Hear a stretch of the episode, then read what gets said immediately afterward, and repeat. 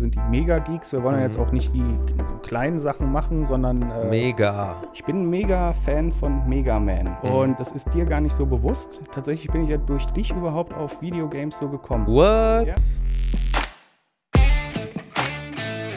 Hallo zusammen und schön, dass ihr wieder eingeschaltet habt. Ich habe heute wieder einen sehr interessanten Gast für euch, wie immer natürlich. Ich habe nur interessante Gäste. Herzlich willkommen, Alexander Ziska. Hallo. Wir kennen uns ja schon ein paar Jährchen, ne, über den Yassin, mein Bruder. Ihr seid, glaube ich, zusammen zur Schule gegangen, ne? Genau. Ich habe immer wieder mal gesehen, dass du was postest vom Pixel Art. Das war quasi meine Anfänge waren das, weil ich vor zehn Jahren gedacht hatte, dass ich so als Indie-Entwickler irgendwie vielleicht Fuß fassen könnte. Ja. Das hat überhaupt nicht geklappt. Beziehungsweise, ja, also ich habe halt so ein Projekt angefangen, um zu lernen. Dann noch mal ein anderes Projekt, dann noch mal ein Projekt und äh, hat irgendwie alles nicht ganz so geklappt, weil, naja, ich habe dann angefangen, halt mich in der Games-Branche so ein bisschen zu bewegen und äh, Leute kennenzulernen, mich zu vernetzen. Das hat mir fast noch mehr Spaß gemacht als das eigentliche Arbeiten an dem Spielen. Ja. Dass das dann halt irgendwie so ein bisschen hinten runtergefallen ist. Also ich habe aber auch viel zu viel gemacht. Ich habe das parallel zum Studium gemacht. Mhm.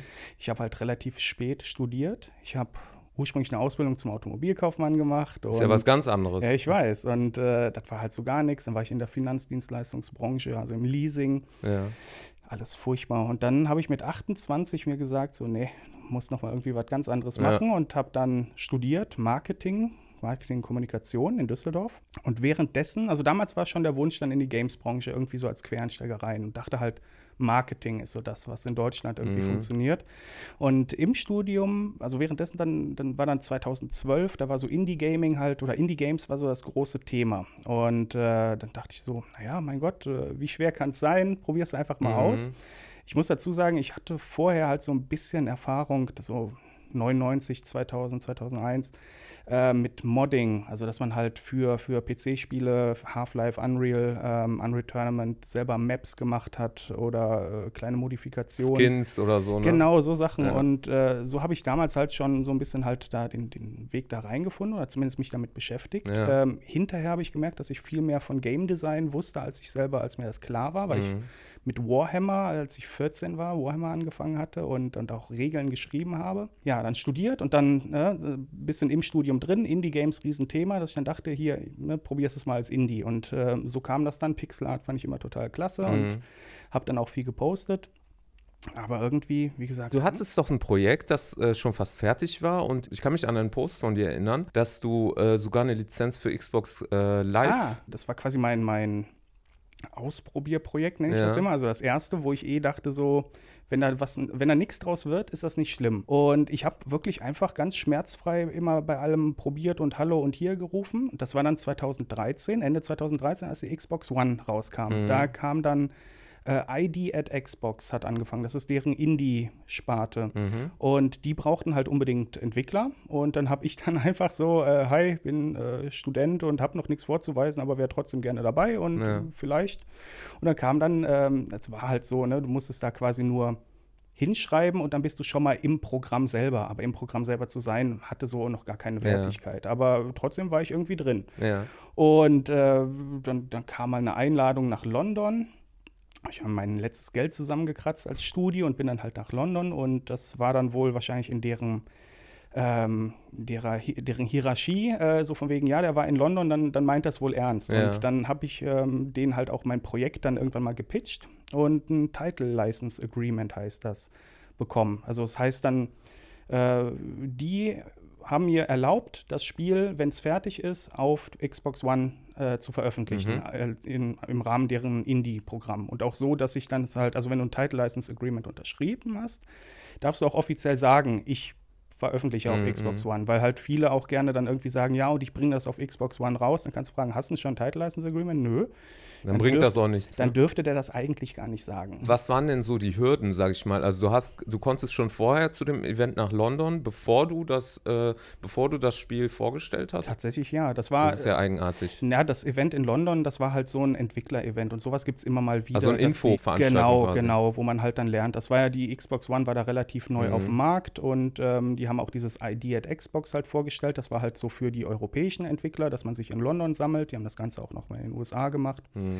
Ähm, und das war halt offen für alle Interessierten Ja. und irgendwie hatte ich da halt Bock drauf und dachte, das musst du jetzt mal machen und ähm, habe dann halt viele so, teilweise so ein paar OGs gesehen aus mhm. der Indie-Szene, äh, auch aus der deutschen Branche ein paar so Upstarts, aus denen auch jetzt äh, viel geworden ist. Selber kommt man sich da natürlich vor, so, was was machst du hier überhaupt? Also hast du überhaupt nichts vorzuweisen? Nee, keine Ahnung. Noch im ersten Gang, ne? Ja, absolut. Also das Projekt ist dann halt irgendwie so ein bisschen im Sande verlaufen, einfach weil ich mir zu viel aufgeladen hatte. Ne? Mhm. Einerseits das Projekt machen, andererseits war ich halt im Studium. Also das Studium hat eh dann äh, fünf Jahre habe ich gebraucht statt drei Jahren, also statt sechs Semestern zehn. Ja. Ich bin froh, dass ich es überhaupt äh, irgendwie abgeschlossen habe, weil ich darf ja gar nicht sprechen, was dann danach kam, weil danach habe ich dann noch ein Studium drangehangen in Köln beim Cologne Game Lab. Da gibt es halt von der TH Köln dann die äh, kulturwissenschaftliche Abteilung und da dann wiederum das Cologne Game Lab, was wirklich dann in Game Design und ich bin jetzt, das war 2015 mhm. und ich bin jetzt noch da eingeschrieben, weil ich äh, bisher nicht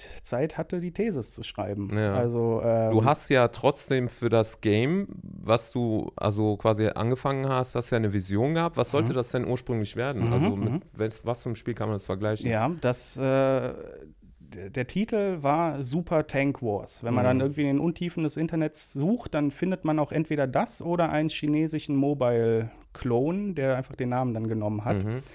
Ähm, das sollte sein ein, ein, äh, ja, ein Tank-Spiel, ein Panzerspiel, mhm. eine Mischung aus einem Shoot'em Up und einem Beat'em Up, dass ja. man halt äh, in einer Duellsituation gegeneinander kämpft. Äh, also, dass also man aussteigen kann quasi aus dem nee, Panzer? Nee, eben nicht, sondern dass man halt mit dem Panzer fährt und dann war das Besondere die Bewegung. Ein Radpanzer, der konnte in, in alle acht Bewegungen, also ja. in alle acht Richtungen, ein, ein, Kettenpanzer nur in vier und dann musstest du natürlich noch mit dem Turm steuern. Das heißt, du hattest da auch ein bisschen limitierende Faktoren und ja. so.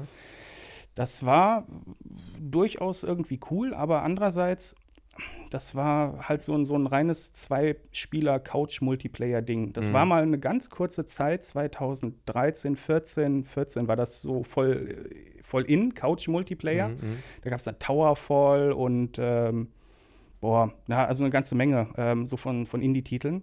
Und danach ist das total runtergegangen. Und ich dachte die ganze Zeit, ja, du brauchst aber auch einen Singleplayer, irgendwie eine Campaign. Und außerdem wollte ich eh eigentlich auch eine Story erzählen. Mhm, mhm, und das war so dann, da sind da mehrere Faktoren zusammengekommen. Also einerseits hatte ich ja eh überhaupt keine Zeit dafür. Andererseits ähm, war das dann ein Feature Creep, wie man dann so schön sagt. Das heißt, du hast immer mehr Ideen, die du einbauen mhm. willst. Dann wurde es immer größer, creepen, ne? Genau. Und ähm, dann tatsächlich die Thematik, weil ich habe mich das war dann, was war das, 2013, 14, 15 so. Mhm. Da war der syrische Bürgerkrieg. Ich habe dann natürlich auch viel recherchiert über Panzer. Ne? Wie funktionieren die? Wie mhm. ist das so? Und Footage. Und zu der Zeit war YouTube ja noch relativ wild, also wilder als es jetzt ist. Und äh, da sind ja viele auch so Live-Leaks und so weiter äh, dann hochgeladen worden. Und ich bin irgendwann an den Punkt gekommen, da habe ich halt viel von diesem Material dann halt aufgesogen, ähm, dass ich dann einfach so äh, für mich nicht mehr Bock hatte, mhm. ein Spiel zu machen, was irgendwie Super Tank Wars heißt, was Arcade und Fun ist und gleichzeitig irgendwie Panzerkrieg thematisiert. Deswegen mhm. wollte ich dann in dem Singleplayer das Ganze total umdrehen. Da wäre es dann halt um Krieg und Frieden gegangen. Mhm. Und einfach weil das dann so groß wurde, habe ich dann für mich gemerkt, ich werde diesem Thema einfach nicht gerecht. Und das war mir einfach nicht möglich. Also mhm. da hätte ich ein Entwicklerteam gebraucht. Da hätte ich halt mehrere Leute gebraucht und äh, selbst dann hätte das noch Jahre gedauert. Ja. Und das war dann einfach das Unrealistische. Deswegen, die Idee ist in der Schublade, aber ich habe ja eh gesagt, das ist so mein mein Testprojekt mhm. gewesen. Und, äh, Aber ist da nicht schon zu viel Engagement reingeflossen, dass du sagst, äh, das landet jetzt in einer Mülltonne oder in einer Schublade? Weil nee. heutzutage, guck mal, äh, es gibt ja auch äh, zum Beispiel die Plattform Fiverr. Mhm. Wo du dann dir auch ganz einfach äh, Assets äh, machen kannst mhm. bei irgendwelchen indonesischen Künstlern. Mhm. Ähm, also für wenig Geld, sage ich jetzt mal. Und mhm. sowas hatten wir ja früher nicht. Also es mhm. gab es ja noch vor ein paar Jahren mhm. nicht. Ne? Das äh, öffnet ja mittlerweile schon ganz viele Türen für viele mhm. Entwickler oder halt auch mhm. sonstig Kreative. Mhm. Ähm, auch wenn das Projekt dann vielleicht nicht ganz so originell ist, weil die dann auch viel von vorgefertigten Schablonen und so nutzen, ne? habe ich das Gefühl bei denen. Das ist ein Ding, also Fiverr ist in der Branche halt und auch in der Indie-Szene halt verschrien. Also es hat ja. eher einen negativen Touch. Kann es, ich mir gibt, vorstellen. es gibt Leute, die arbeiten damit zusammen. Ich habe auch schon mal eine Horror Story erfahren von einem, der dann eher halt Programmierer war und dann Grafik-Assets äh, ja. über Fiverr brauchte. Der hat dann die Sachen geklaut oder was? Nee, der hat, nee, ähm, der hat dann irgendwie, äh, ist dann der Vertrag mit dem Fiverr-Artist dann so eskaliert, dass der dann, äh, der hatte dann Zugriff auf das ganze Projekt, hat dann, dann Projektdaten online gestellt Ach, und so weiter, von wegen, wenn du nicht zahlst, dann mache ich das ja. und so und verklag mich doch, ich sitze in Indonesien, viel Spaß an ja, mich ranzukommen. Ja. Aber ähm, davon mal abgesehen, war das halt für mich nie irgendwie eine Alternative, so mhm. Fiverr. Mhm. Also wenn, dann sollte es dann auch mein Spiel sein. Ja was mir das halt gebracht hat, ist einerseits, ich habe halt an was gearbeitet. Mhm. Ich habe daraus gelernt. Ich habe halt Game Design für mich gelernt. Mhm. Ich habe Programmierung gelernt dadurch. Die Erfahrung, ne? Richtig. Ist nie verkehrt. Genau. Ja. Und deswegen ist das dann auch okay, auch weil ich von vornherein da so rangegangen bin. So, das ist so mein, mein Projekt, das, womit ich eh scheitern kann. Mhm. Interessanter wird es dann eher mit dem, mit dem nächsten Projekt. Ähm, das hatte ich dann angefangen. Das war, ähm, als ich dann 2015 mich beworben hatte, dann auf den Studienplatz beim Cologne Game Lab. Man musste halt ähm, quasi darlegen, warum man das studieren wollte, mhm. einmal und dann auch ein kleines äh, Game Design Projekt irgendwie einreichen, mhm. um zu zeigen, dass man es kann, weil das halt ein Master war, für den Vorerfahrung äh, mhm. äh, vorausgesetzt wird. Und da habe ich ein, ein, Spiel halt, ein Design dann äh, mir ausgedacht, was ich dann so cool fand, dass ich dachte, so, dann, dann machst du das mal weiter, weil dann, das war irgendwie was Neues und nach diesem Tank Wars Ding ähm, war das dann genau das Richtige. Ich bin ein mega Fan von Mega Man. Mhm. Und deswegen finde ich das so lustig. Das ist dir gar nicht so bewusst. Tatsächlich bin ich ja durch dich überhaupt auf Videogames so gekommen. What? Ja, ohne Scheiß. Weil ähm, deswegen ist das auch so abgefahren, dass du in quasi die Wohnung so ein bisschen aussieht wie damals, wo du den NES hattest. Jetzt kommt's, Leute, yeah. die Story überhaupt. Ja, tatsächlich. Also das, ne, der, der Assad weiß das halt gar nicht, aber Assad war halt der, der große Bruder vom Yasse, mit dem ich zur Schule gegangen bin. Und er hatte den NES so als allererster hier so in der ganzen Hood. Und ähm, vorher habe ich halt so Atari irgendwie mal gesehen ja. bei einem anderen Klassenkamerad. Das war irgendwie interessant, aber hatte nicht so die Tiefe. Aber ich kann genau sagen, der Moment, wo ich für Videospiele angefangen habe zu brennen. Der entscheidende Moment. Genau, das war, als ich bei dir Mega Man 2 gesehen habe. Boah. Tatsächlich. Das weiß ich noch, weil da bist du als hast du als erstes die Airman Stage gemacht und ähm, einfach so dieses ganze drumrum so. Das hat ja. mich so irgendwie so mein, meine Fantasie so in Overdrive gebracht. Irgendwie diese Atari-Dinger, da konnte ich mich nie so mit identifizieren. Aber ja. Mega Man, das war einfach so, so krass cool und so. Und dann halt äh, diese ganzen NES, die frühen ja. Titel, die waren halt spannend und so. Und dann weiß ich noch, dann, dann hatte ich dann irgendwann auch den Game Boy zwei Jahre später oder so. Dann, und dann auf dem Game Boy gab es dann irgendwann auch Mega Man, was ja. dann auch so klein war. Das war dann mein erstes Mega Man. Und das war so mega schwer. Und dann bin ich mit dem, mit dem Mega Man hergekommen. Dann saß man quasi genau hier an so einer Stelle und äh, du hast dann noch den ersten Boss dann dann gemacht. Der Kreis schließt sich, sage ich nur. Krasse ja. Story, Leute, krasse hm? Story. Das heißt, ich habe hier diesen Gaming-Geek inspiriert, Leute. Das ist echt ein Orden für mich. Ich bin ja ungefähr mit neun, zehn Jahren hier nach Deutschland gekommen. Meine ersten Berührungspunkte mit Videospielen waren tatsächlich noch in Syrien auf so einem Jahrmarkt. Da hatte ein Typ so Fernseher, also damals noch diese Röhrenfernseher aufgebaut, unten so ein Atari und hat dann immer irgendwie so eine Münze genommen. Also. Und das erste Spiel, was ich gespielt habe, war tatsächlich so ein, so ein Panzerspiel. Vielleicht sah das Ding gar nicht aus wie ein NES, sondern wie so ein. So nee, es war noch älter als NES. Ach so, nee, dann kann Nee, nee, so ein ganz altes Atari. -Ding. Dann war das ein Atari-Ding. Okay, nee, gut, aber, dann. Aber das muss auch irgendwas mit Tanks gewesen sein. Das also, also du hast von oben teilweise gar nicht erkannt, was das sein soll, ne? Also mhm. so erst mit der Zeit. Dann äh, sind wir nach Deutschland gekommen und haben äh, vom Tommy, unserem Cousin, das ColecoVision bekommen. Mhm. Das war äh, eigentlich so unsere erste Konsole, da hatten wir drei Spiele drauf. Sexon oder Sexon von mhm. Sega. Mhm. Das war eigentlich ganz cool. Donkey Kong Jr., ne, also wo mhm. du da kletterst, da war der Mario noch böse, ne? Also mhm. Mario war mal böse Leute, ne? Für die Leute, die keine Ahnung haben. Und Space Panic. Da bist du rumgerannt mit so einem Astronauten über so Ebenen, musstest dann Löcher graben, weil so Killertomaten dich essen wollten. Das habe ich nie kapiert. Und dann haben wir irgendwann zu Weihnachten das NES bekommen. Mega Man war tatsächlich das erste Action-Game, wo man sich so richtig reingebissen hat, was so für uns schon damals in unserer kleinen Welt so ein bisschen wie so ein Actionfilm äh, selbst mhm. gespielt war. Ne? Ja, also warum wir jetzt ja so über Mega Man gesprochen ja. haben, das war dann das zweite Projekt, also dieses Bewerbungsprojekt für das Cologne Game Lab. Da habe ich dann quasi auf Mega Man basierend eine Idee gehabt für ein Spiel, also für so ein Jump'n'Shoot, kombiniert mit ähm, dem Waffensammeln von Destiny oder The Division, also von ja. diesen Looter-Shootern. Und ähm, das war dann Projektname Gun Crazy. Und mhm. ähm, da habe ich dann halt wirklich dann auch viel dran gearbeitet. Also wahrscheinlich, wenn du was gesehen hast von Pixel Art, wird es dazu gewesen sein. Ähm, also das war, war, richtig so ein Herzensprojekt. Da bin ich habe nur gewartet, bis du das veröffentlicht, bis du sagst, hier Leute. Für Gun Crazy habe ich das Title License Agreement bekommen mit ja. äh, Microsoft. Den habe ich das gepitcht. Und Super Tank Wars habe ich auf Steam Greenlight damals gestellt. So eine Beta-Sache? Äh, Greenlight war, das gibt es jetzt so nicht mehr. Du stellst dein Konzept vor und die Community stimmt ab, finde ich gut, finde ich nicht gut. Ja. Und die, die dann genug Ja-Stimmen bekommen, die kriegen von Steam dann den Vertrag. Ah, so lief das okay. damals. Jetzt äh, kann halt jeder, der zahlt hat 150 Euro und dann kann er sein Spiel auf Steam dann listen. Und ähm, das war wirklich so ein Herzensprojekt, aber auch da wieder zu viel neben, nebenbei quasi mhm. gemacht dann mit dem Studium und dann, dann willst du auch nicht nur arbeiten und so, dann, dann willst du auch mal Party ja, willst machen. Willst auch mal leben, so. ne? Ja, ja, das ist, das ist schwierig. Ja. Und äh, ja, da ist dann halt irgendwie nichts draus geworden, was dann aber auch vor allem daran lag, ähm, äh, der Master, der ging dann zwei Jahre, Regelstudienzeit. Dann ist mein BAföG ausgelaufen und dann musste ich arbeiten, dann brauche ich einen Job, dann konnte ich halt nicht mehr irgendwie nebenbei noch äh, das Spiel machen, sondern mhm. habe dann äh, in der Branche, in der Games-Branche halt hier und da was gemacht und so und irgendwie ähm, konnte ich da nicht, nicht weitermachen.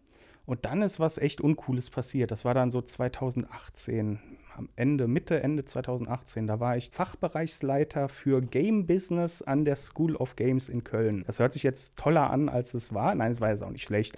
Ähm, die bilden aus, das ist eine, wie eine private Berufsschule, wo man mhm. dann äh, bei Game Business ist man dann äh, Kaufmann, Kauffrau für Marketingkommunikation, also eine Ausbildung. Ähm, und da war ich dann der Fachbereichsleiter. Mhm. Also habe mich dann um darum gekümmert, dass das alles läuft und so. Und ähm, ein bisschen habe ich dann am Wochenende vielleicht dann noch mal so ein bisschen zur Entspannung dann weiter äh, daran gearbeitet an dem Ding. Und dann sehe ich auf einmal eine Ankündigung von irgendwelchen Indies aus äh, England. Unser Spiel Gun Crazy. Aber deins war doch schon auf Steam oder nicht? Nö das oder auf äh, Xbox? äh, das da war äh, der, der das Title License Agreement mit Xbox ja. ähm, es war jetzt so nicht wirklich öffentlich. Es gab oder beziehungsweise es war nicht ver veröffentlicht. Es gab eine Webseite und das ist das Ding, ne? Man kann mir nicht erzählen, die werden garantiert nach dem Titel auch gegoogelt haben, so von wegen, wir nennen unser Spiel einfach Gun ja, Crazy. Ja. Googeln, dann hätten sie es gefunden. Oder haben sie es ja. wahrscheinlich auch gefunden. Aber haben sich dann entschlossen, es trotzdem zu machen. Das heißt, äh, du hast zu dem Zeitpunkt noch kein, äh, äh noch kein Trademark dafür genau, angemeldet. Genau, weil, ne, wo willst du halt die circa 1000 Euro sind das ja, mhm. äh, um das europäisch dann zu machen, wo willst du das hernehmen als. Studi ohne äh, Geld? Und ähm, naja, dann. Das ist schade.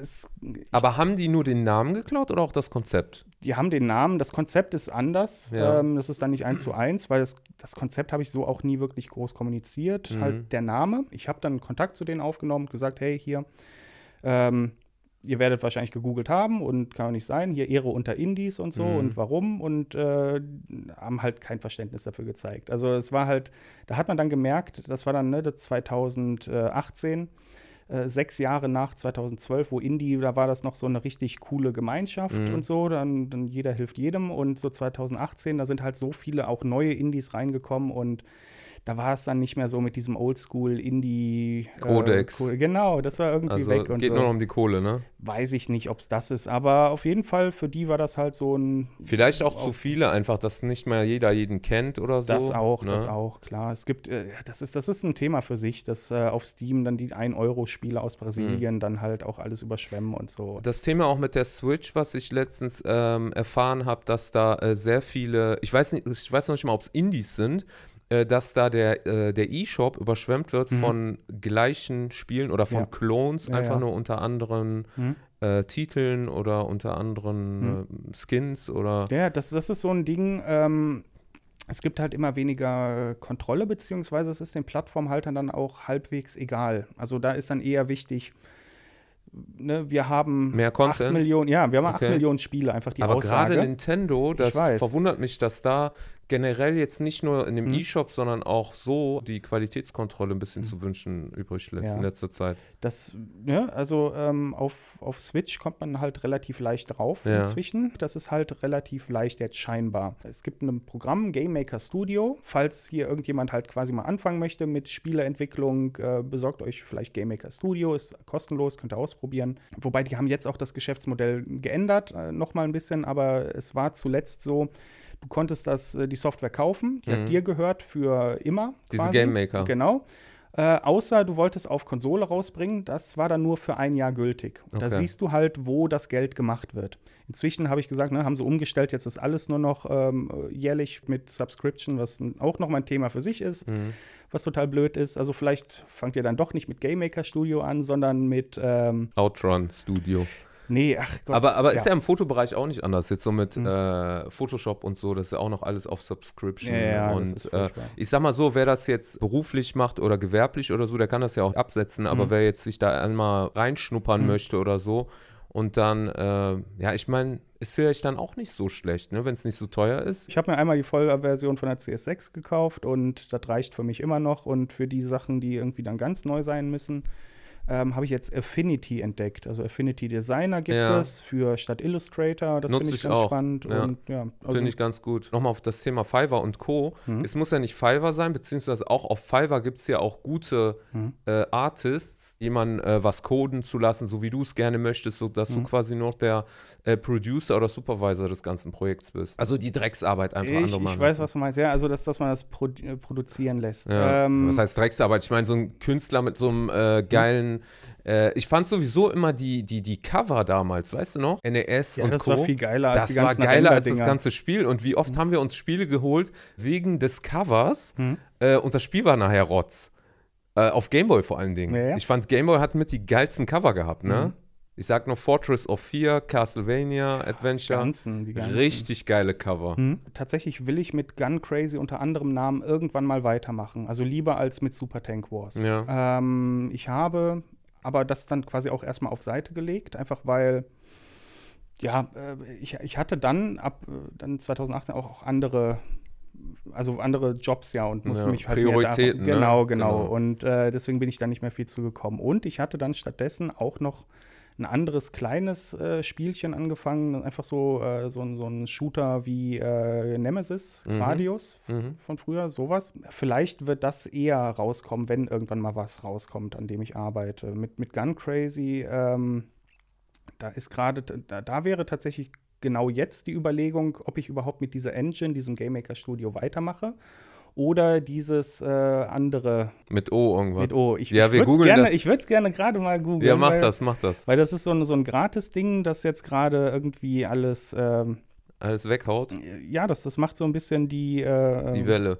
Genau, das ist, äh, löst Game Maker Studio 2 äh, quasi ab. So. Ich hatte dich irgendwann mal angeschrieben bezüglich eines Handy-Games, ob wir nicht irgendwie ein Handy-Game starten können. Godo heißt es. Godo? Godo, also, ne, ob ich. Godo, mit, ob Godo. Ich, wenn ich mit Gun Crazy weitermache, ob ich das nicht quasi noch mal von vorne mit Godot mache. Ja. ist, ist, so es, ist es wirklich besser so, engine-mäßig, mhm. oder ist es deswegen besser, weil es umsonst ist? Deswegen, genau deswegen. Okay. Weil bevor Aber dir fehlt da nichts? Scheinbar erstmal nicht. Also okay. ne, die Überlegung ist, bevor ich das jetzt quasi mit GameMaker Studio 2 und dann hast du diese Lizenzfragen mhm. und irgendwann stellen sie dann um auf GameMaker Studio 3 und dann merkst du, eigentlich willst du GameMaker Studio 3 haben, aber das gibt es dann nur noch in dieser Subscription. Ja. Dann bist du schon in der Abhängigkeit. Richtig, und da will ich nicht rein. Ja. Ähm, so, ein Themenkomplex, andere Themenkomplex, Handygame. Ähm, ja, genau. Also ich hm? hatte dich mal vor einer Zeit äh, angeschrieben äh, und so hatte ich Interesse und das habe ich immer noch, hm. ähm, ein Handygame äh, zu mhm. machen.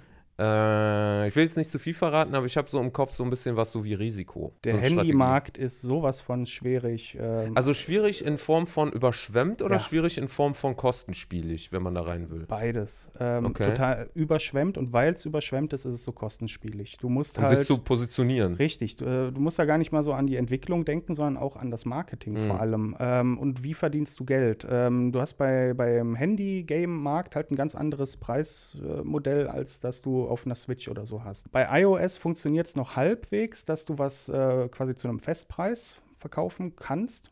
Ähm, bei Android funktioniert das nicht, weil das einfach ganz leicht die APK-Datei raubkopiert werden kann. Mhm. Das heißt, äh, also zu wenig Kontrolle seitens des Stores. Genau, einmal das. Ähm, das Einfachste, um das zu umgehen, ist, dass du es eh kostenlos anbietest, free to play. Dann, das machen aber alle. Und dann musst du halt irgendwie gucken, wie, was für einen Mehrwert hast du. Aber dadurch, dass du das dann Free-to-Play machst, muss ja irgendwo muss auch das Geld herkommen. Mhm. Das heißt, du musst irgendwie das mit, mit Mikrotransaktionen monetarisieren oder mit Werbung. Das heißt, du brauchst da technische Integrationen, mhm. die brauchen auch nochmal Geld. Server im Hintergrund mhm. ähm, und diese ganze Skalierung, das ist halt für so ein Indie dann fast schon nicht machbar. Von was für Summen sprechen wir so mal? Da habe ich tatsächlich nicht äh, so einen richtigen Überblick, aber viel zu viel. Also es wird Minimum im fünfstelligen und wahrscheinlich sogar im sechsstelligen Bereich ja. liegen, was du halt dann bräuchtest. Ähm, würdest du halt dann über eine Bank oder eine Förderung machen, aber als Nobody brauchst du da in der Regel nicht auftrumpfen, zumindest nicht in dieser Größenordnung. Handy ist, ist halt schwierig. Das wird halt, ne, es ist die größte verbreitete mhm. Plattform. Mhm. Also die meisten spielen über, über Smartphones, das stimmt. Nur da reinzukommen, das ist halt nochmal schwierig. Ja. Und äh, deswegen ist das für mich auch nie irgendwie ein Thema gewesen, sondern ich will quasi das, wo ich mich auskenne, und das sind halt die klassischen die Games. Konsolen, Spielkonsolen. Genau, oder PC, aber halt ja. dieses, dieses Premium-Modell, dieses normale. Um jetzt nicht mhm. äh, die Motivation einiger Ambitionierter ganz wegnehmen zu wollen, mhm. äh, was wäre denn deiner Meinung nach so die, die einfachste Plattform, um reinzukommen, mhm. dafür zu entwickeln und wo du sagen würdest, das ist realistisch auch für einen Studenten, äh, wenn er eine gute Idee hat. PC auf jeden Fall. Ja. Äh, oder, also Steam also quasi, kannst, ne? Ja, Steam, da gibt es ja sogar noch, das muss noch nicht mal Steam sein. Es gibt ja dann sowas wie itch.io, das okay. ist sowas wie Bandcamp für Games, ja. wo du halt ähm, Indie-Games hochladen kannst und dann pay what you want. Aber man hat immer das Sichtbarkeitsproblem. Man kann es auch so machen ähm, wie Flappy Birds. Also das war jetzt nicht mit Server im Hintergrund. Ähm, das war ja relativ einfach. Der hat sein Geld dann damit gemacht, dass er dann Werbung da eingeblendet mhm. hat. Aber das war einfach nur, das war einer von wirklich einer Million, ja, der Glück hatte. Der ist durchgebrochen. Du hast dann immer diesen Survivor-Bias. Ne? Du siehst ja als Außenstehender immer nur die, die es geschafft haben. Du ja. siehst nie die, die es nicht ja. geschafft haben. Trotzdem sollte jeder, der Bock hat darauf, auf Spieleentwicklung, es unbedingt ausprobieren und dann das auch quasi, worauf er Bock hat, mhm. äh, versuchen. Vielleicht sollte man nicht direkt versuchen, direkt ein MMO zu machen, sondern wirklich so klein wie möglich. Und wenn es dann erstmal, also wirklich ein ganz kleiner Klicker ist oder sonst was. Aber ja, so Snake-mäßig, ne? Als Beispiel. Von den drei großen Plattformen, mhm. äh, Nintendo, Microsoft und Sony, mhm. was ist da, wo sind da die Unterschiede? Was ist einfacher, wer ist strenger? Uh, ähm, Hast du dich ja mit mal auseinandergesetzt? Äh, Habe ich, ja. Und ähm, das ist auch, also ich verrate jetzt nichts Geheimes. Von mir aus kannst du es gerne machen. Ich weiß, aber das Wissen habe ich gar nicht, nein. Aber zumindest, ich, ich, bin aber auch nicht unbedingt auf dem neuesten Stand. Ja. Aber ich habe im Kopf, dass beispielsweise PlayStation äh, da kommst du halt gut über Kontakte rein. Also das heißt, du musst auf einer Messe mal jemand von PlayStation die Hand geschüttelt mhm. haben. Erinnert mich an Netflix, was Filme angeht. Von der technischen Umsetzung, deswegen waren die für mich immer uninteressant. Ähm, war, man braucht eine feste IP-Adresse für zu Hause, um auf deren Developer-Portal zuzugreifen. Bei so Sony. Als, Genau, so als, als äh, Detail. Aber das war so ein Ding, äh, habe ich nicht, dann muss ich mich damit auch, nicht mhm. auseinandersetzen.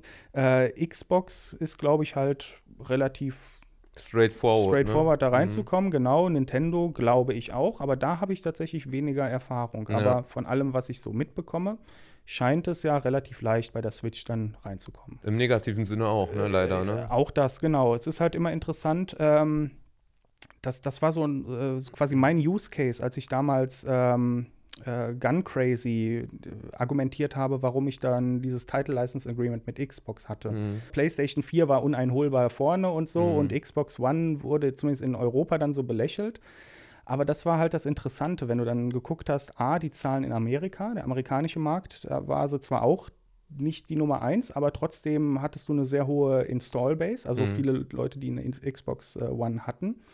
Und gerade deswegen ist das dann durchaus interessant, da einen Titel für zu bringen, weil der nicht so umkämpft ist, der, die Plattform nicht so umkämpft ist wie äh, die PlayStation 4. Das ja. heißt, du kannst da einen Titel drauf bringen, rausbringen und der wird dann eher genommen äh, oder gespielt oder gekauft von den Leuten, als äh, dann, wenn auf der PS4 dann, dann fünf Spiele gleichzeitig rauskommen. Was ja auch äh, Sinn machen würde, äh, ist ja auch, dass wenn das Spiel dann tatsächlich erfolgreich werden würde, zum Beispiel mhm. auf der Xbox, äh, eine Portierung ja dann auch möglich wäre, sobald genau. das etabliert ist und seine Fangemeinde genau, hat. Genau, genau. Ja, da gibt es dann noch so Sachen, da muss man dann gucken, gibt es so äh, Paritäten, Launch Parity, also quasi wenn es auf der Xbox rauskommt, dann muss es gleichzeitig auch auf der PlayStation mhm. rauskommen oder andersrum. Da muss man dann auf das Kleingedruckte achten. Ja. Aber das kann man auch umgehen. Dann machst du halt neue Features und eine Xbox Edition, die dann irgendwie mehr hat. Dafür darf die auch später. Was spielst du heute? Also mhm. Am meisten spiele ich im Moment tatsächlich mit der PS5 dann doch. Ja, also ne? ich hatte das Glück, eine zu bekommen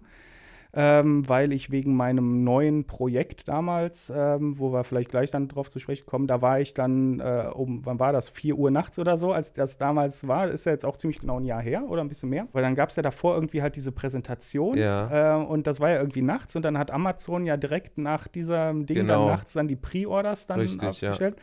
Und da war ich am Arbeiten für mein neues Projekt. Äh, es lief der Stream auf dem einen Monitor und ja. dann dachte ich, guck's mal so auf. unmenschlichen Zeiten. genau das, ja. genau das. Dann guckst du auf Amazon und ja, dann, ja, dann hatte ich halt eine PS5 dann als einer der ersten. Das war halt irgendwie einfach Glück.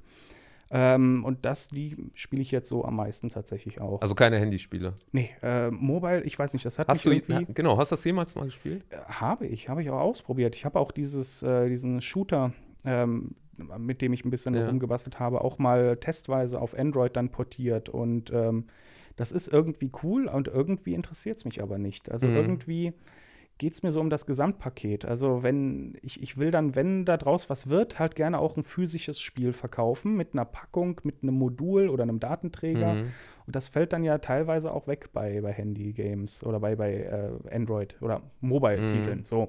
Und ähm, deswegen, also das, das, der Traum wäre eigentlich halt ein Konsolenspiel zu machen und dann wirklich dann auch ein physisches, was ich mir dann ins Regal stellen kann. Auch Limited Edition mit so gar nicht, gar nicht mal nicht, weil ähm, die Dinger, das, das ist so eine, so eine, so eine äh, so eine Randerscheinung im Moment, diese mit den Limited Editions. Da gibt es ja Limited Run Games, Strictly Limited und weitere, ja. die machen von Spielen, die eigentlich halt für den Download-Markt sind, machen sie doch physische Versionen draus. Und die sind dann in der Mindestanzahl oder, oder ähm, für eine Pressung brauchst du mal irgendwie 1500 Einheiten oder so. Das ist so die PlayStation-Vorgabe, glaube ich. Also weiß Ungefähr. ich nicht, ob es ja, ja. wirklich 1500 sind, aber es gibt ja. eine Zahl X, so viele muss es geben. Und mhm. dann machen diese Limited Run Games halt genau diese Zahl und dann veröffentlichen sie das als äh, limitierte Edition.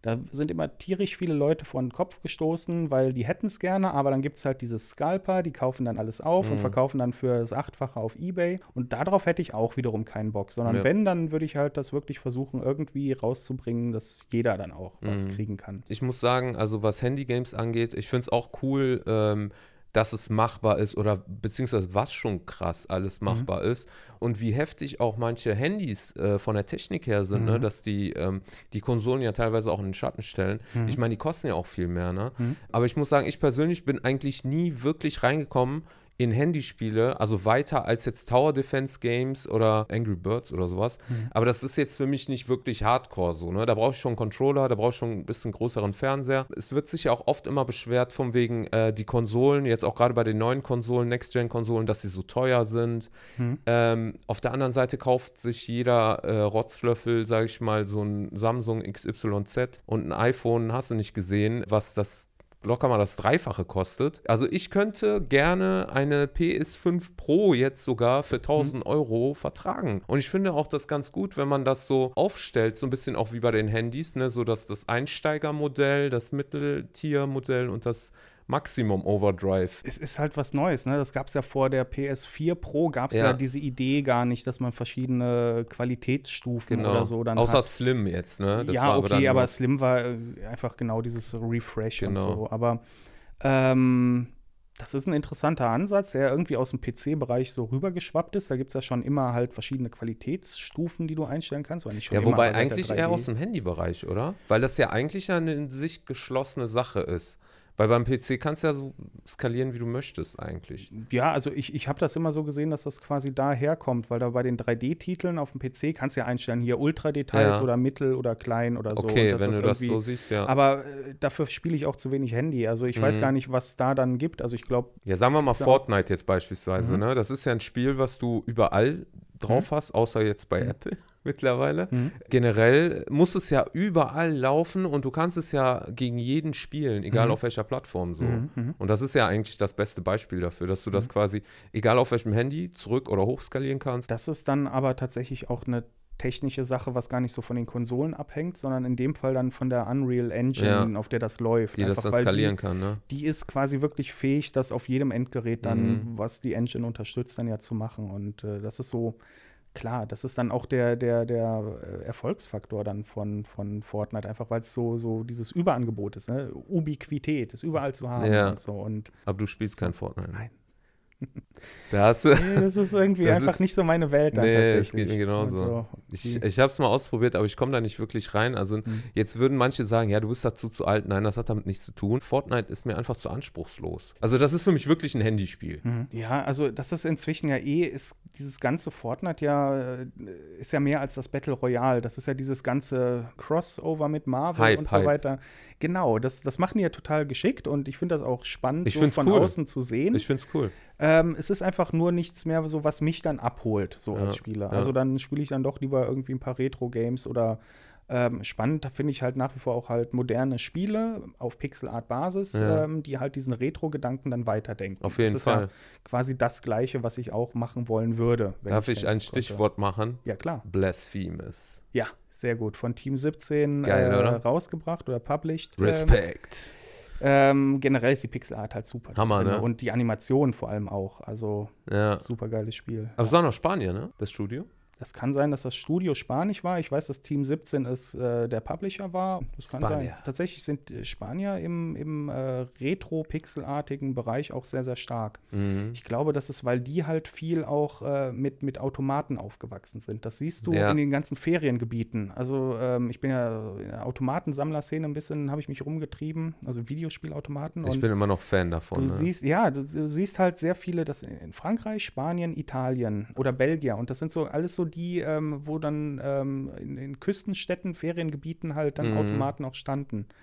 Und äh, wir hatten ja hier nie so eine, so eine Automatenkultur in Deutschland Nee. tatsächlich. Ja. Das war dann immer so mit Spiel, also mit diesen Glücksspielautomaten in diesen äh, Buden am Hauptbahnhof. Ja, genau. Und das, ne? das Ding war ja, die fielen oder die fallen nach wie vor unter halt das Automatenspielautomatengesetz. das war ja auch nicht für Kinder Und- zugänglich, ne? Das auch. Und ähm, das Ding ist halt so ein, so ein Betreiber, der Mhm. darf pro Quadratmeter so und so viel Automaten aufstellen. Und dann ist die Frage, stellt er dann halt äh, dafür Geldspielautomaten auf, an denen er mitverdient? Mhm. Oder halt die Videospielautomaten, ja, wahrscheinlich verdient er da auch mit, aber die laufen natürlich nicht so gut, die bringen nicht so viel ein wie die Natürlich. Geldspielautomaten. Und deswegen hat er dann äh, halt vor allem dann Geldspielautomaten aufgestellt. Und dadurch hat sich halt diese Kultur dann hier auch nie äh, wirklich entwickelt. Ja, bei uns war so mehr Amiga, Commodore und so Sachen, ne? Also habe ich Mhm. so das Gefühl, das ist so mehr äh, prägend gewesen, so für viele. Ja, also tatsächlich bei den Entwicklern siehst du das viel, dass viele so aus dem Amiga-Bereich Faktor gekommen 5. sind. Ja, genau, sowas. Ähm, oder dann auch ähm, halt generell also aus dem PC-Bereich Ja. gekommen sind. Die Konsolen-Kits, ähm, aus denen ist, sind nicht so viele äh, Entwickler irgendwie, glaube ich, äh, entstanden hier in Mhm. Da sind in nur, Europa da sind nur Gamer draus geworden, so wie ich und Scheinbar, du. scheinbar. Aber äh, äh, so generell deutsche Entwicklerstudios sind ja auch immer noch, finde ich, für ein Tech-Land wie Deutschland immer noch zu wenig irgendwie. Ne? Also du hast hier äh, von Crysis, ne? Hm? Crytek. Crytek sind aus Frankfurt, die ähm, haben die Engine entwickelt. Das Ja. sind ja äh, Die haben Brüder. Crysis gemacht, ne? Die haben vorher noch Far Cry tatsächlich. Far Cry ist ursprünglich von denen und dann Crysis. Ja. Und ähm, die sind ja so gesehen auch Indie. Also äh, die nennen sich selber auch Indie. Immer Ist noch? aber ein großer äh, Konzern ja schon fast, aber Mhm. ja. Und ähm, aber ich, ich weiß, was du meinst, also worauf das hinzielt. Wir haben nicht so diese richtig, oder nicht, zumindest nicht viele von diesen richtig großen Big Playern. Also Genau. da gibt es so ein paar. Also im Verhältnis zum äh, Standard, den man in Deutschland hat, dass Mhm. man quasi ein, äh, ein erste Weltland ist, was Mhm. auch technologisch auf der Höhe Mhm. ist. Ja, wir, wir Ne? brauchen quasi mehr Crytex oder auch mehr äh, Deck 13s und mehr Jägers. Jäger Ja. ist auch so ein interessantes Studio. Also Berlin. 5 fand ich. Die waren natürlich Hammer Fand ich mega. damals. Die sind dann auch irgendwie, äh, das ist aber ein Julian Eckbrecht, ne? Genau, Eggebrecht? Eggebrecht, genau, als Genau. Beispiel. Also noch, noch andere, auch der, der Willi und, ähm, und viele andere mehr. Äh, aber das ist ein interessantes Beispiel, weil die sind ja weggegangen aus Deutschland, weil denen hier die Rahmenbedingungen einfach ja. zu uncool waren. Dann genau. sind sie nach Amerika gegangen und haben da dann interessante Dinge gemacht. Ja. Der Kern von Faktor 5 ist ja dann äh, sehr nah an Epic Games heran. Also arbeiten die mit denen zusammen? Ja, also ich glaube, viele von denen sind jetzt bei Epic auf der okay. Payroll und äh, arbeiten, da, da gab es so einen Artikel, jetzt in Köln quasi gibt es auch eine Epic Games Abteilung, die aber mehr so Richtung Film geht. Mhm. Und ich glaube, da sind dann so die Faktor 5 Jungs auch ja. drin. Ich meine mich an so einen Artikel zu erinnern. Glaubst du, dass es immer noch so ist, dass die Rahmenbedingungen in Deutschland schwieriger sind? Ja, ja, klar. Also, also das hat sich nicht viel getan? Äh, es hat sich viel getan, Wegen aber Internet, die, sind, ne? die sind aber trotzdem schwierig. Aber das ist auch so ein bisschen, also was jetzt gerade halt so ein Riesenthema ist in der Branche, das ist das Förderthema. Mhm. Das war die ganze Zeit, ähm, ich habe ja eben schon mal angesprochen, dass es Förderungen vom Bund gibt und vom Land. Äh, das Land NRW fördert halt schon länger und gehört auch zu denen, die mit am meisten geben. Und der Bund, der fördert jetzt erst seit kurzem Videospielprojekte. Das wurde halt lange irgendwie gefordert. Jetzt ist es da. Jetzt muss man gucken, was da draus passiert und ähm, ob das halt wirklich daran liegt. Ich würde sogar jetzt ein bisschen provokant sagen, das ist aber nicht nur alleine das Geld, warum die deutschen Studios nicht so diesen internationalen Erfolg haben, sondern das ist jetzt äh, sehr interessant, weil wir eben da so, das so ein bisschen gestreift haben ähm, die deutschen Spiele, die Entwickler, weil die diesen, die kommen vom Amiga und vom PC, mhm. ähm, sehr speziellen Spielen teilweise auch. Das sind mitunter Genres, wo deutsche Entwickler stark sind, die international vielleicht nicht ganz so beliebt sind. Ja, also ähm, was gibt es denn für geile Action-Adventure aus Deutschland? Da gibt es halt The Search von äh, Deck 13. Ja. Ähm, es hat mal jemand gefragt, ja, äh, Zelda Breath of the Wild könnte man doch total leicht auch selber machen, ist ja überhaupt nicht revolutionär. Ja, aber Klar. die Marke an und für sich und die aufzubauen, das ist halt so ein internationales Ding. Das hat kein Deutscher bisher geschafft. Mhm. Und das ist so, wo ich finde, wo dann auch so ein bisschen so das Verständnis dann fehlt. So, also, dass halt viele so diese, das sind so die PC-Gamer und weltweit bräuchte man, bräuchte man aber mehr die, die Konsolen-Gamer, mhm. die man anspricht oder so. Also ist schwieriges äh, Thema und ähm, einfach mal gucken, wie sich das dann jetzt entwickelt mit der Förderung. Jetzt haben dann halt mehr Leute dann Möglichkeiten, was zu machen, ob sie es dann ausnutzen, wie es dann wird oder ja.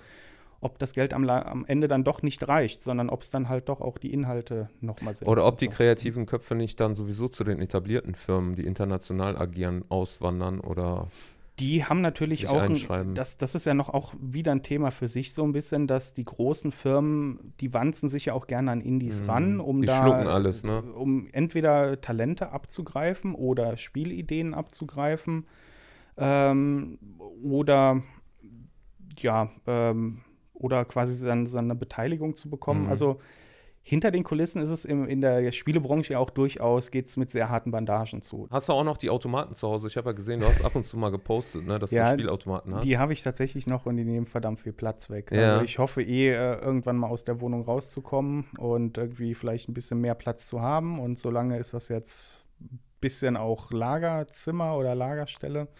Daran ja, erkennt ihr einen Megageek. Der will nicht die Automaten verkaufen, damit er mehr Platz hat, sondern er will einen größeren Platz, damit die Automaten Platz haben. Wenn ich die jetzt verkaufen würde, würde ich nicht so viel bekommen, wie ich für die Restauration da reingesteckt habe. Ja. Und du willst ja auch nicht loswerden, oder? Das auch. Was hast du denn da alles? Ja, nee, ich habe äh, einen habe ich tatsächlich, einen habe ich tatsächlich ähm, musste ich verkaufen, einfach ja. weil dann zu wenig Platz war. Aber sind das die originalen Platinen oder hast du da einen PC ah, mit Emulatoren okay. drin? Gute Frage, genau. Mit den Platinen hatte ich mal angefangen und ja. das ist einfach, das ist Overkill. Das braucht es aber auch nicht. Hm. Ähm, es gibt jetzt was für diejenigen, die sich für so Retro interessieren.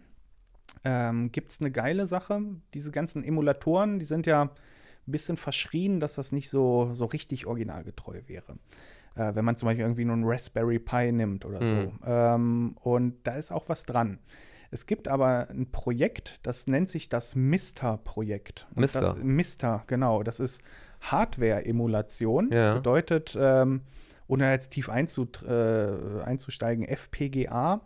Ähm, anstatt dass eine Software die, die Umgebung des, des Super Nintendos beispielsweise mhm. emuliert, ähm, programmiert sich der Chip oder dieser FPGA-Chip programmiert sich quasi selber zu einem Super Nintendo um. Krass. Und äh, dadurch ist das halt viel originalgetreuer. Trotzdem hast du einen HDMI-Ausgang und äh, das ist ein super geiles Ding. So seit zwei, drei Jahren gibt es dieses Projekt und das ist so genial. Da hast du dann quasi wirklich dann deine Sammlung dann auch total griffbereit, dass du halt da dann nicht wirklich irgendwie Platinen oder auch Module oder so nicht mehr brauchst. Die brauchst ähm, du natürlich trotzdem, ne? Voll, Damit du nicht. Wegen äh, der Legalität braucht richtig. man die Module, aber. Die können ja bei dir im Keller liegen, aber. Genau das ist ja. das. Und ähm, also dieses Mister-Projekt, das ist halt super klasse. Und äh, deswegen, weil das halt so so zugänglich ist. Mhm. Deswegen spiele ich jetzt halt auch dann halt wirklich 50-50 auch, auch Retro dann Krass. von damals. Ja. Was, was ich spannend finde, dadurch ist mir jetzt auch ähm, die PC Engine. Mhm. Ähm, die war damals halt immer so, so unerreichbar. Also ja.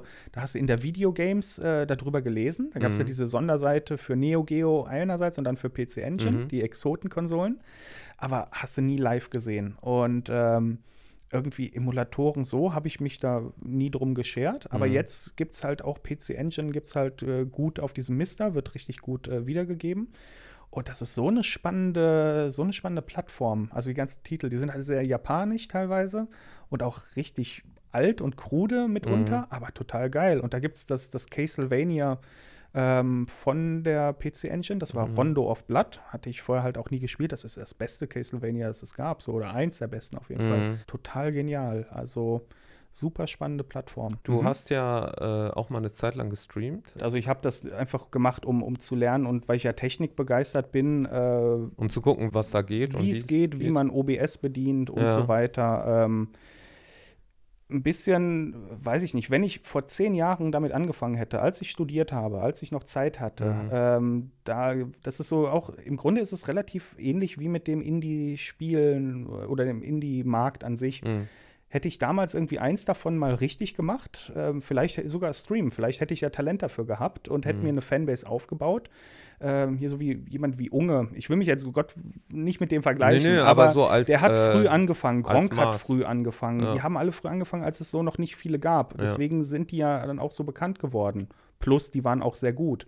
Mhm. Ich weiß nie, ne, was wäre, wenn ich das damals gemacht hätte und mich dann da reingehockt hätte? Und äh, wo wäre ich dann jetzt nach zehn Jahren? Das weiß ich nicht. Ja. Das werde ich auch nie wissen. Das ist jetzt so, der Zug ist dann quasi abgefahren. Also jetzt noch Streamer zu werden in diesem, diesem gesättigten Markt. Glaubst du, ist äh, schwierig? Schwierig bis nicht machbar. Also, ja. oder du musst halt wirklich das finden, ja, du musst ja das für dich finden, warum du anders bist als die anderen. Ja. Ich hätte da für mich keine ähm, keine, keine Antwort drauf. Plus, ich spiele halt, wenn ich spiele, dann eher analytisch. Also dann will ich mir auch Zeit lassen. Mhm. Und ich will nicht eine Show machen für die Leute, sondern mhm. ich will mhm. das dann genießen. Also so gesehen hätte ich dann vielleicht auch gar nicht mal Bock, Streamer zu sein. Ja. Aber äh, dieser Gedanke, den finde ich halt spannend. So, ne, was wäre, wenn gewesen? Weil auch Krypto ist so ein anderes Ding. Ähm, Habe ich mitbekommen vor zehn Jahren, mhm. als ich studiert hatte. Da hatte dann ein Bekannter gesagt: Hier, ich habe jetzt übrigens dieses, dieses Bitcoin. Mhm. Kennst du vielleicht schon gehört? Habe ich jetzt mal ausprobiert. Habe noch einen alten PC im Keller gehabt und äh, der schürft jetzt. Und ich habe schon drei Bitcoins geschürft oder so. Mhm. Ne, hätte ich das, das, damals mal ja. gemacht und so, ja. ne? Aber ja. Es ist ja auch nicht verkehrt, sage ich mal, skeptisch zu sein auf eine Art, so, auch was neue Sachen angeht. Mhm. Gerade wir, die das auch mitgekriegt haben äh, mit, dem, mit dem ganzen PC-Zeitalter und dann auch mit den Viren oder mit mhm. so Sachen. Ne? Also wir haben ja schon viel, äh, sind auf die Schnauze gefallen und sind deswegen ja auch dann oft skeptisch bei Sachen.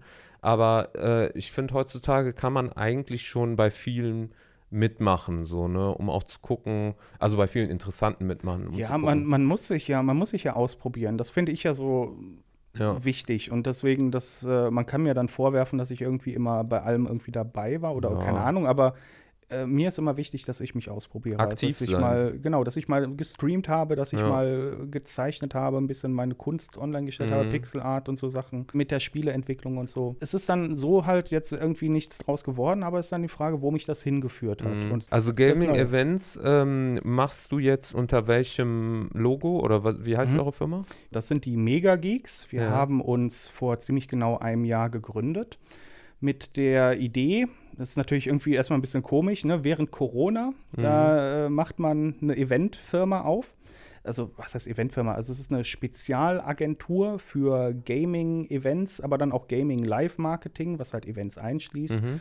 Marketingberatung, wo ich dann halt ne, meine Erfahrungen aus dem Studium mit einbringen kann, wo wir dann auch äh, Brands beraten, die keine Ahnung von Gaming haben, mhm. aber mittels Gaming äh, Zielgruppen erreichen möchten, an die sie sonst nicht rankommen. Mhm. Generation mhm. Y, Generation Z als Beispiel. Das ist so das Ziel, wo es so hingehen soll mit der Firma. Und ähm, das Sichtbarste jetzt ist halt unser Event, was wir angekündigt haben, was dann im Februar 22 dann stattfinden soll. Mhm. Das Ganze nennt sich G4L oder das G4L Gaming Expo Festival, mhm. was wir dann äh, auf dem Gelände der Messe Düsseldorf, also in Düsseldorf, vom 11. bis 13. Februar dann halt äh, was stattfinden wird. Was läuft da oder was passiert da? Das ist, ja, wir nennen es ja Expo Festival. Das ist quasi so das äh, quasi so die Idee dahinter. Einerseits Expo heißt, es wird was ausgestellt, mhm. dass wir äh, Publisher haben, die ihre Spiele zeigen, dass wir also Indie, Indies, Indie-Entwickler auch. Da versuchen wir den größten Indie-Showcase äh, zu schaffen, den es bisher gegeben hat. Mal gucken, ob uns das gelingt. Aber wir haben halt Platz für 140 und mehr Indie-Entwickler, mhm. ähm, wo es dann halt, das finde ich halt spannend für, für Besucher dass sie auf die Weise halt dann auch Spiele entdecken können, die sie so noch gar nicht kennen, die aber vielleicht total geil sind. Ja. So, ne? Das ist dann halt an Indie interessant. Retro-Gaming wird ein Thema sein, dass wir halt auch, auch die Retro-Community versammeln wollen. Wir möchten Card-Games, Board-Games, Tabletops dabei haben äh, oder werden auch dabei sein. Mhm. Ähm, was halt auch noch mal, also es ist mehr als nur digitale Spiele, sondern Spielen als Ganzes mhm. finde ich halt mega spannend. Ähm, Cosplay ist so ein Thema, dass du da halt dann auch tolle Cosplayer wirst, so rumlaufen haben. Mhm. Mit dem kann man dann vielleicht ein Foto dann ergattern. Und einfach so dieses Gefühl, dass man einfach mal endlich mal wieder so ein Event hat, dass mhm. man einfach mal wieder rauskommt. Mit Gleichgesinnten auch, ne? Richtig, genau, weil das gab es ja jetzt eine ganze Zeit lang nicht. Mhm. Und dann ähm, neben dem Expo halt dann auch noch den Festival-Gedanken, eben dieses, dieses Rauskommen werden wir auch Musikacts haben. Auch die werden wir jetzt sukzessive noch ankündigen, mhm. wer das ist. Da wird es ein Live-Programm halt geben auf, auf einer Bühne, also ein Bühnenprogramm. Ja. Und äh, das so dann als großes Ganzes dann in Düsseldorf. Das hört sich auf jeden Fall mega an, Leute. Und ich werde auf jeden Fall den Link dazu unten in der Beschreibung des Videos hinterlassen. Das ist cool. Was macht ihr bei den Mega Geeks noch so? Also außer jetzt dieses Event, was also das kannst du da nochmal ins Detail gehen? Äh, ja, nur da kann ich gar nicht so viel erzählen, einfach weil jetzt das Event ist jetzt ja, erstmal so das, das große, erste, das ist der große Aufschlag. Und Aber das ist im Grunde stellvertretend für das, was ihr im Grunde macht. Richtig. Und das ja. soll es, das soll ja jetzt auch nicht einmal und nie wieder sein, mhm. sondern wir wollen das etablieren, dass jeden mhm. Februar dann in Düsseldorf halt so was Großes stattfindet. Und natürlich äh, gucken wir, was wir sonst noch an Mega-Events machen. Das ist halt das Ding, ne, weil wir sind die Mega-Geeks. Wir wollen mhm. ja jetzt auch nicht die so kleinen Sachen machen, sondern äh, Mega. Richtig, dann schon groß. Und äh, dazu müssen wir jetzt aber erstmal, müssen wir, machen wir jetzt erstmal das Festival weil dann haben wir uns auch bewiesen, dann haben wir gezeigt, dass wir es können. Mhm. Und dann kann man auch gucken, was man dann als nächstes dann noch zusätzlich zu dem Event, was eh dann jedes Jahr, also ja. zum Festival, was eh jedes Jahr Macht Sinn. Also wenn jetzt äh, jemand zuguckt und sagt, hey, äh, Gaming ist spannend, ich möchte gerne Gamer erreichen, weiß noch nicht wie, dann sind wir spannend für denjenigen. Sonst für die normalen Consumer sozusagen, mhm. für die ist halt das Event dann spannend. Einfach weil das halt dann eine Gelegenheit ist, äh, ne, ein Wochenende lang einfach nur zocken ja. und eine gute Zeit haben. Werdet ihr das irgendwie covern? Kommt das irgendwie auf YouTube? Das werden wir tun tatsächlich. Ja. Das, äh, also habt ihr auf jeden Fall einen YouTube-Kanal, ne? Äh, auf Twitch wird das wahrscheinlich auf passieren. Twitch, okay. Wir ähm, haben Mediapartner, mit denen wir zusammenarbeiten, pcgames.de und buffed.de. Mhm. Die werden das co-streamen. Es wird möglicherweise bei Twitch sogar auf der Startseite sein. Mal mhm. gucken. Hoffen wir, dass wir es hinkriegen. Aber du schickst mir die Links, ne, dass ich die, die reinpacke. kriegst du dann sehr gerne. Und äh, dann kann man das auch, wenn man es halt, wenn man keine Karte sich leisten kann oder es schafft oder so, dann äh, oder weit weg wohnt, ne, dann kann man auch so dann mhm. zugucken. Mhm. Aber wir könnten auch einfach zur Feier des Tages mal äh, zwei Freikarten äh, verlosen. Das Und, machen wir doch glatt. Ja. Das machen wir doch glatt. Was müssen die dafür tun, die Zuschauer und Zuhörer? Tatsächlich ist ja jetzt noch ein bisschen Zeit, bis der Podcast live geht. Und ich würde sagen, du bist ja auch auf Instagram sehr vertreten. Wir packen einfach dann das bei dir in den Instagram-Post und dann. Äh Wie viele Karten hast du zum Verlosen? Ja, machen wir machen wir zweimal zwei Tickets. Zweimal also, zwei Tickets? Genau, zwei Gewinner wird es geben und die bekommen jeweils zwei Tagestickets. Okay, Leute, also ich werde auf meinem Instagram-Account nochmal das Gewinnspiel posten.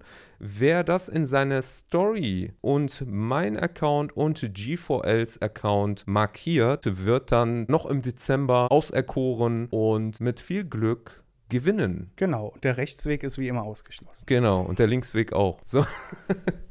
Ja, lieber Alex, war schön, dass du da warst. Danke. Und ähm, ich wünsche dir alles Gute mit dem Projekt Mega Geeks. Schöne Grüße an euch. Danke. Und, Und äh, G4L. Bis demnächst. Auf Wiedersehen.